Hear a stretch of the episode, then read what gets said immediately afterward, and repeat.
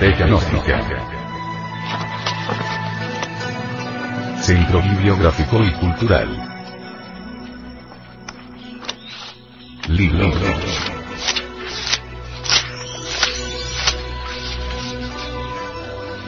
La doctrina secreta de Anahuac. Autor. Samael Aumeor.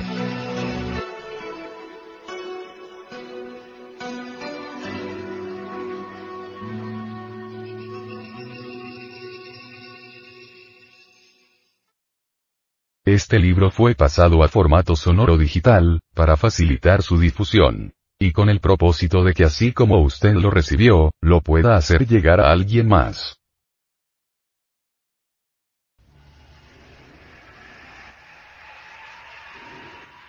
Capítulo 20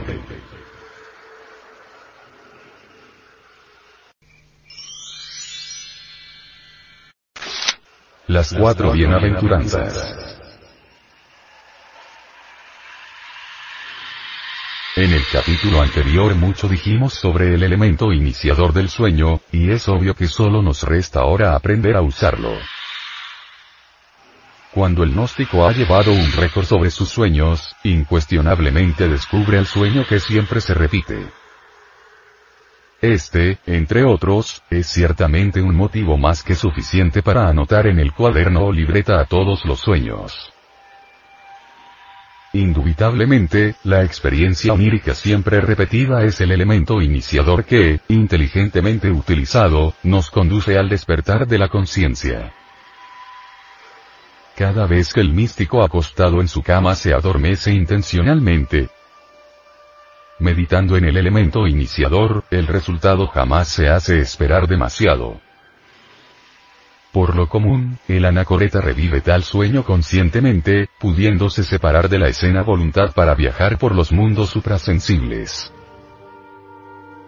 Cualquier otro sueño puede también ser usado con tal propósito cuando realmente conocemos la técnica.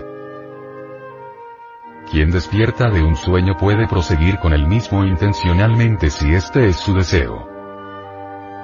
En este caso, debe dormirse nuevamente reviviendo su experiencia onírica con la imaginación.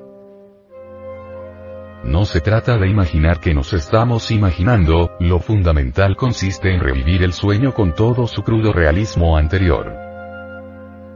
Repetir intencionalmente el sueño es el primer paso hacia el despertar de la conciencia. Separarse a voluntad del sueño y en pleno drama, es el segundo paso. Algunos aspirantes logran dar el primer paso, más les falta fuerza para dar el segundo paso. Tales personas pueden y deben ayudarse a sí mismas mediante la técnica de la meditación. Tomando muy serias decisiones, esos devotos practicarán la meditación antes de entregarse al sueño como tema de concentración y autorreflexión evidente, en meditación interior profunda, será, en este caso, su problema íntimo. Durante esta práctica, el místico angustiado, lleno de emoción sincera, invoca a su divina madre Tonans Sin, Devi Kundalini. Derramando lágrimas de dolor, el acetanóstico se lamenta del estado de inconsciencia en el que se encuentra e implora el auxilio rogándole a su madre le dé fuerzas íntimas para desprenderse de cualquier sueño a voluntad. La finalidad que persigue toda esta disciplina del sueño tántrico es preparar al discípulo para que reconozca claramente a las cuatro bienaventuranzas que se presentan en la experiencia onírica. Esta disciplina esotérica ciertamente solo es para personas muy serias, pues exige infinita paciencia y enormes superesfuerzos íntimos. Mucho se ha dicho en el mundo oriental sobre las cuatro luces del sueño y nosotros debemos estudiar esta cuestión. La primera de ellas es llamada la luz de la revelación y escrito está con letras de oro en el libro de la vida que se percibe justo antes o durante las primeras horas del sueño. huelga decir, en gran manera y sin mucha prosopopeya, que, al hacer más profundo el sueño, la indeseable mezcla de impresiones residuales y la corriente habitual de pensamientos discriminatorios afortunadamente se va disolviendo lentamente. En este estadio del sueño se insinúa progresivamente la segunda iluminación, aquella que se conoce en el Asia con el nombre maravilloso de luz de aumento. Incuestionablemente, el asceta gnóstico, mediante la extraordinaria disciplina del sueño tántrico, logra pasar mucho más allá de esta etapa hasta capturar totalmente a las dos luces restantes. Vivenciar claramente el crudo realismo de la vida práctica en los mundos superiores de conciencia cósmica, significa haber alcanzado la tercera luz, la de la realización inmediata. La cuarta luz es la de la iluminación interior profunda. Y adviene a nosotros como por encanto en plena experiencia mística. Aquí en el cuarto grado de vacío, mora el hijo de la madre Clara Luz, declara un tratado tibetano. Hablando francamente y sin embajes, declaro lo siguiente. La disciplina del sueño tántrico es, en realidad, una preparación esotérica para ese sueño final que es la muerte. Habiendo muerto muchas veces por la noche, el gnóstico anacoreta que haya capturado conscientemente a las cuatro bienaventuranzas que se presentan en la experiencia onírica, en el instante de la desencarnación pasa al estado post-mortem con la misma facilidad con que se introduce voluntariamente en el mundo del sueño. Fuera del cuerpo físico, el gnóstico consciente puede verificar, por sí mismo, el destino que le está reservado a las almas después de la muerte. Si cada noche, mediante la disciplina tántrica del sueño, puede el esoterista morir conscientemente y penetrar en el mundo de los muertos, es claro que también puede, por tal motivo, estudiar el ritual de la vida y de la muerte mientras llega el oficiante.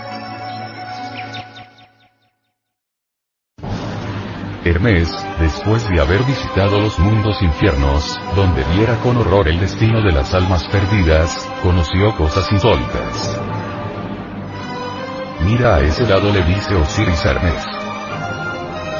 ¿Ves aquel enjambre de almas que tratan de remontarse a la región lunar? Las unas son rechazadas hacia la tierra como torbellinos de pájaros bajo los golpes de la tempestad. Las otras, alcanzan a grandes la esfera superior que les arrastra en su rotación. Una vez llegadas allí, recobran la visión de las cosas divinas. Los aztecas colocaban una rama seca al enterrar al que había sido elegido por Tlaloc, el dios de la lluvia. Se decía que al llegar el bienaventurado al campo de delicias, que es el Tlatocan, la rama seca reverdecía, indicando con esto el regreso a una nueva existencia, el retorno. Quienes no han sido elegidos por el sol, o por Tlaloc, van fatalmente al Mictlán, que queda al norte, región donde las almas padecen una serie de pruebas mágicas al pasar por los mundos infiernos. Son nueve los lugares en donde las almas sufren espantosamente antes de alcanzar el descanso definitivo. Esto viene a recordarnos en forma enfática a los nueve círculos infernales de la Divina Comedia del Dante Alighieri.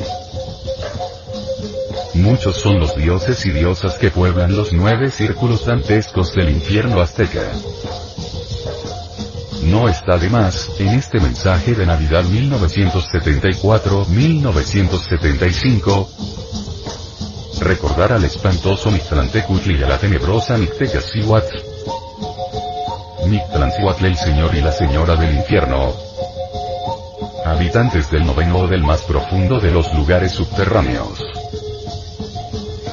Las almas que pasan por las pruebas del infierno azteca, Posteriormente, después de la muerte segunda, ingresan dichosas en los paraísos elementales de la naturaleza.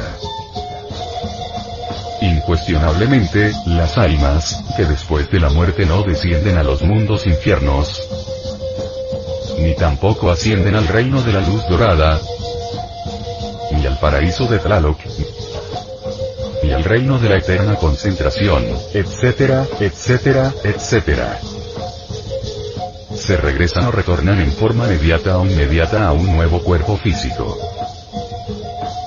Las almas elegidas por el solo por Tlaloc gozan mucho en los mundos superiores antes de retornar al valle del Sansara. Los anacoretas gnósticos, después de haber capturado las cuatro luces del sueño, pueden visitar conscientemente, cada noche, el Tlalocan o descender al Mictlán o ponerse en contacto con esas almas que antes de retornar viven en la región lunar.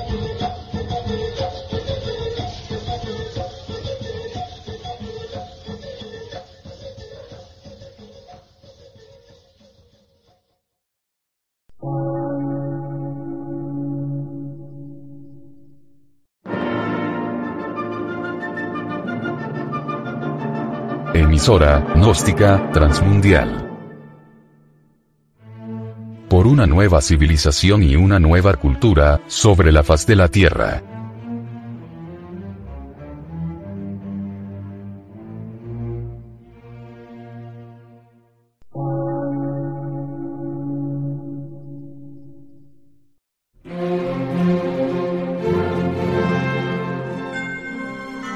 Medio de radiodifusión. Científico, artístico, místico y filosófico. De la Asociación Colombiana de Centros de Estudios Gnósticos. Antropológicos, psicológicos y culturales. A. C.